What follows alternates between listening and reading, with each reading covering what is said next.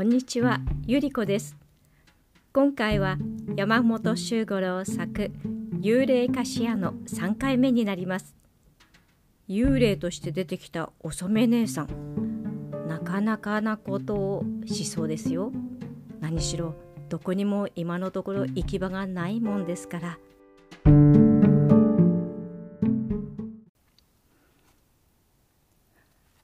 3夜中の宴に酒とかば焼き。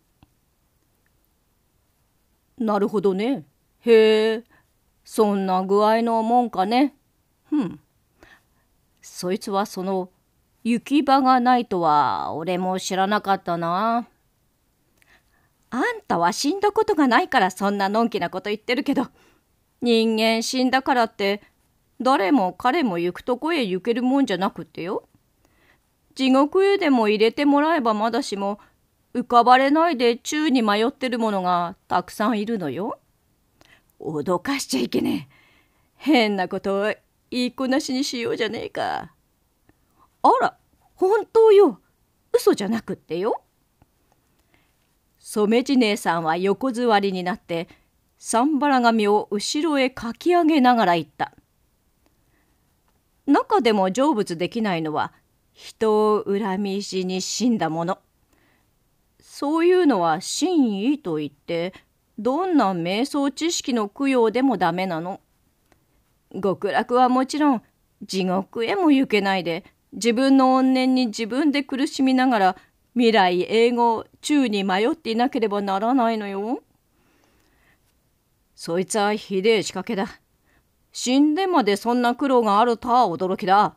そうとすりゃ、俺も考えなくちゃならねえ。やろくは起き直った。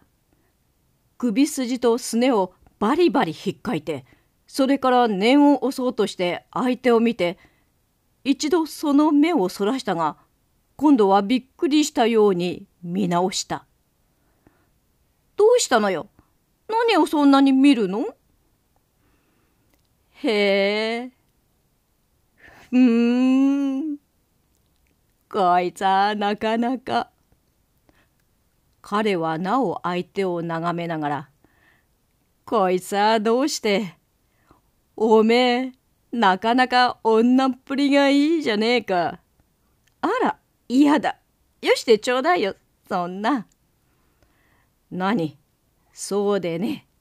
俺も辰巳じゃ五六遍遊んだことがあるが、おめえみてえな粋な姉さんにはお目にかかったことがね幽霊でなけりゃ、ただはおかねえところだ。あら、あんた、うまいこと言うわね。染地姉さんの幽霊は上半身をくねらせ、こっちを蓮向かいに睨み、そうして生めかしくたもとで打つ真似をした。おら、世辞を言うな嫌いだよ。そんなら、あたしを、おかみさんにしてくれる？幽霊でなけりゃな。いいじゃないの、幽霊だって。昼間はダメだけれど、夜だけなら煮炊きだって洗濯だってできるし、その他にも世間のおかみさんのすることなら大抵のことはしてあげるわよ。うめえような話だが、まさかね。疑うんなら今夜試してみたらいいじゃないの。お酒の支度もしてあげるし、お魚も作ってあげるわ。やろくは頭をかいた。姉さんを見て、また頭をかいて、物は試しか、などとつぶやいたが、そこで急にがっかりして首を振って「そいつはいい」があいにく米も味噌も切らしてるし酒もねえし何しろ先立つものがすっからかんと来てるんでな。しけてるのねあんた。姉さんの遊女はこう言ったが「いいわ今夜のところは私が何とかするわ。何とかって？どうかなるのか？亭主になるかもしれない人のためだもの。私だって実のあるところを見せたいじゃないの。ちょっと待ってらっしゃい。遊女はスーッと立った。今何か持ってきてあげるから寝ちゃっちゃダメよ。起きてるのよ。そして上りかまちの方へ行ったと思うと障子の隙間から煙のように出ていった。野六は気の抜けたような顔で何か口の中でつぶやいていたがやがてふっと眉毛へ唾をつけた。夢でなけりゃ狐がタヌキに違えねえ。だが京橋の真ん中に狐やタヌキのいるわけはねえしすると夢かな。独り言を言っていると表の戸の外で女の声がした。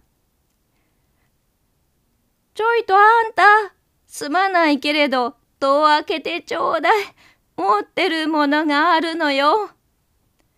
野六は返事をしてもう一度眉毛へたっぷり唾をつけてそれから戸を開けに立っていった。姉さん幽霊は岡持ちを下げて「ああ重かった」などと言いながら上へ上がる。野六は後ろから尻尾のないことを確かめそうしてともかくも元のところへ座った。冷めてるけどしょうがないわね。急の間に合わせだから我慢して。明日の晩はもっとごちそうするわ。遊女は岡餅を開けてみせた。見事なかば焼きの皿と甘どくりを3本。杯から箸まで揃っている。こりゃ驚きだ。大串の手したうなぎじゃねえか。ずいぶん久しく食べねえから見たばかりで腹が鳴り上がる。おっと俺が禅を出そう。いいから座ってらっしゃいよ。そんなことは女房の役。男が手を出すもんじゃないの。遊女は隅から蝶足を出して手豆に岡餅の中のものをそこへ並べてそして差し向かいに座りとくりを持ってにっこり笑いながら「はいお一つ冷やでごめんなさい」「どうもこれはすまねえがそれじゃあもらうか」遠慮することはなくってよ。おかみさんにしてくれればこのくらいのこと毎晩だってしてあげるわ。